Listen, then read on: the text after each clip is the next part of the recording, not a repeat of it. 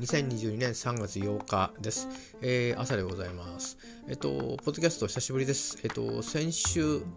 ですね、3月1日に新型コロナウイルスの3回目ワクチン、えー、を打ちまして、で、まあ、そのことを、えー、つらつらと、えー、ポッドキャストさせていただいたのと、翌日ですね、もう夜でしたけども、確か、えー、翌日はですね、朝9度まで熱が上がりましてですね、えー、前の晩からひどい悪寒に悩まされて、それで翌日は熱が9度ということで、これは翌日以降に持ち越してしまってですね仕事を本格的に休まなきゃいけないんじゃないかとか心配をしたんですがなんとかうん夕方までには復調の兆しが見えたので翌日はあのから仕事に復帰したんですけども、えー、早いもんですね。そこから1週間でその間結局あのなんかあまりにこう高熱になったもんだからか、えー、つきものが落ちたようにですね、えー、つきものって別にポッドキャストはつきものじゃないんですけども、えー、こう喋るっていうことをあまりしてなくて、えー、主にあのインスタですとかあ Twitter の方で、えーまあ、言葉や写真を、えー、アップしたり思ったことを書いたりしておりました。まあそうですねあの思ったのがまあ、こうポッドキャストにするよりもやっぱりあの皆さんの目に留まる機会があの私そんなにフォロワー数は多くはないんですけどいく何人かのいつもあの時々気にしてくださる方々があのテキストを見て、えー、チェックしていただけるということで、まあ、やっぱりちょっとあんまりポッドキャスト偏重なのも良くないんだなと思って え、たりしておりました、えー、で今日はですね少し寒い日だそうでこのところ暖かかったんですね意外と。でまああのーいろんな事情からですね今オフィスに行く日が、えー、結果的にちょっと少なめになってましてね。あのえーと、ルーティンとしては週2ペースは変わってないんですけどでもっと多くしたいっていう意向で頑張ってるんですけど、えーと、いろんな用事があってですねなんかこのところ週1ペースになっちゃったりしてる関係もあるのかあんまり表出てないので花粉症の方はですね、まあ、薬も飲んでることもあってえっ、とあんまり今年はえー、ひどくはないんですが若干ちょっとこの数日は目にきましたかね。あ来てるなと思って。でちょっと油断をしてですねあの部屋の風を入れたりなんかしてたんだけどあこれ日中ダメだと思ってですね あの思いましたね。あとあのもしかしたら今私が今あのステイホーム的な形で在宅勤務してるところはえー、海の方なんですよね。で南の方で神奈川の。で以前いたところはいずれにしろ神奈川のまあ北内陸部っていう感じのとこなんであの本当の山の方ではないんですけども、えー、海の方ではなかったんですよね。だからか結構花粉きつくてえー、まあ近くに幹線道路も通ってた時もあったりして、えーまあ、いろんな意味でこう粉塵が多いとこだったんでね、あのー、それもあったのかもしれないんですけど、え、ここは今のところはあのあ花粉来てるなっていう感じはあるんですけど、えー、目がこうかぶれたりだとかあの目の周りがかぶれたりとか目がかゆいくてとか喉のかゆみがひどいとかまだそこまでは来てないですね、まあ、おそらくでもこれから、えーとまあ、花粉のピークを迎える時期だそうで、えー、スギ花粉だと思うんですけど、えー、私の場合は5月の頭ぐらいまでヒノキとかまでずっと続くのかな。でそれでなんか敏感になっちゃうせいかあの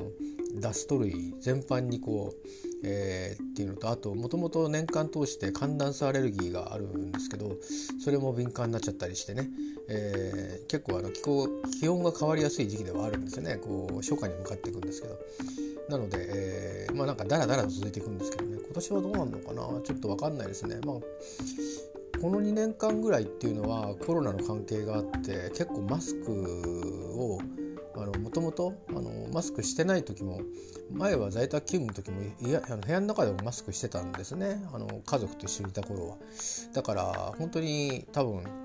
あのダストを取り込むのが量的に少なくてで症状があのこの何年かはその前に比べれば軽くはなってると思うんですけど、まあ、今年はまたねあの環境も変わってるんでどうかなっていうのと、まあ、いろんな意味でねあの病気やら家庭状況やらであの新しいストレスもあるのであのやっぱりねストレス良くないですよアレルギーに、ね、だからちょっとねどうなるか分かりませんけど、まあ、何事もなく過ぎてくれればなと思っております。えっ、ー、と